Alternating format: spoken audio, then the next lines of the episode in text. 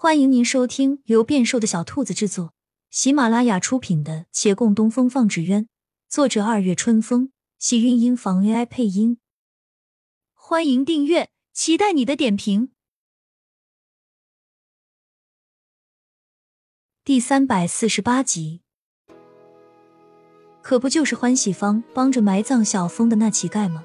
这人身份他也知晓，以前是安郡王的暗卫。在安郡王血洗欢喜方，连带着自己的安危一并清除的时候，他躲过一劫。只是他怎会在此？如何又落入这刘公子手中？刘公子都知晓些什么？抓他何意？他一概不懂，也不指望这位公子能跟他一介平民解释。刘公子将这乞丐交给身边随从，向他无辜一笑。他打了个寒战，肩上忽被人一把按住。回头看见徐燕来横眉怒目，徐燕来手上用力将他的肩膀抓得生疼。你刚说什么？你二师哥陆林他来了，他一直在楼上。他不明就里的点了一下头。怎么了？对方不及回应，一把推开他，疾步往楼上跑去。厅堂内一时沉寂。众人也不知这婚事还会不会继续，走也不是，留也不是。但见县令还留在此，他们不好离去，或坐或立，窃窃私语。楼上房门被啪的一声撞开，骆长青惊愕回头，看月兰惶恐跑进，拉着他的衣袖上下打量几番，又满屋子转了几圈，开口：“没有什么人来吧？你还好吗？”“没有啊。”我好好的，发生了什么事？月兰松口气，方想起来什么，诧异问：“阿林呢？”他还没来得及吭声，门飞忽又被人一脚踹开。今天他这房门是受苦了。徐燕来大步走近，也满屋子转了几圈，而后回到二人面前：“陆林呢？”骆长青皱眉，怎地一个两个都问他？他回说：“人已走了。”徐燕来眉头一拧，几乎要跳起来，愤恨着道：“往哪儿走了？”他回京师。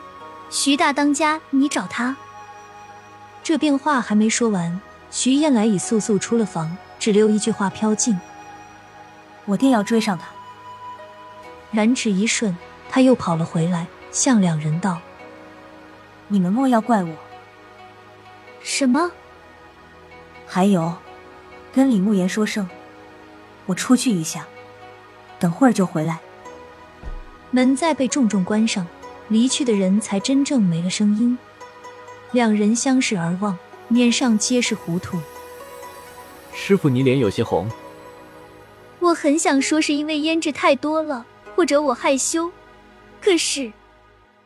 他挥了挥衣袖，月兰瞥了瞥他的衣领。能看见的层次已有六层，的确是挺厚的。不过他又瞄自己，也是差不多的啊。这样的天气，似乎也没热到哪里。走廊传来咯噔咯噔的脚步声，打开门，正好见赵大娘至门前。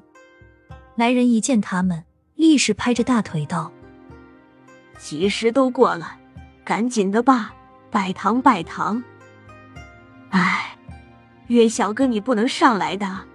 你现在下去，马上喜婆过来搀新娘子，快点！月兰应着声，急忙往外走，弦乐声再起，这稍许迟到的婚事再步入正轨。楼下宾客见新娘走下来，不免起身相看，一时竟停止了话语。那些方才还在谈论于犹疑的人们，见到新人，质疑都不由变成了感叹，感叹这对新人一路走来不易。而这场婚礼也来之不易。新嫁娘一团扇遮面，这儿的风俗里没有红盖头，那戏本里的十里红妆也不能复刻在现实。而宾客皆尽欢，四邻院祝福，在经过一场生死攸关的危机后，还留于此，这已是莫大的幸福。听闻一拜天地，再听二拜高堂，又喊夫妻对拜，三拜礼成。有人欢笑拍手。其他人纷纷附和，叫好声与祝福声此起彼伏，在这略微寒冷的凉夜，与曲乐之声共谱了动人歌谣。窗外有咕咕声，一只鸽子飞过上空，翅膀划过满街初上的华灯，晃散了那些流光溢彩，叫他们随着曲声摇曳，在这曼妙长夜之中灼灼生辉。往昔深情不知所起，而今此心中有归处。至月落，散了宾客。李慕言不时眼色的多留了半晌，徐燕来说出去一下，叫他等一会儿，但他已等了良久，人还是没回来，他只好往回去。走之前留话：要是他到了这儿，跟他讲，我已回县衙，叫他直接回家。可还有一人说他远道而来没地方去，正是那刘公子。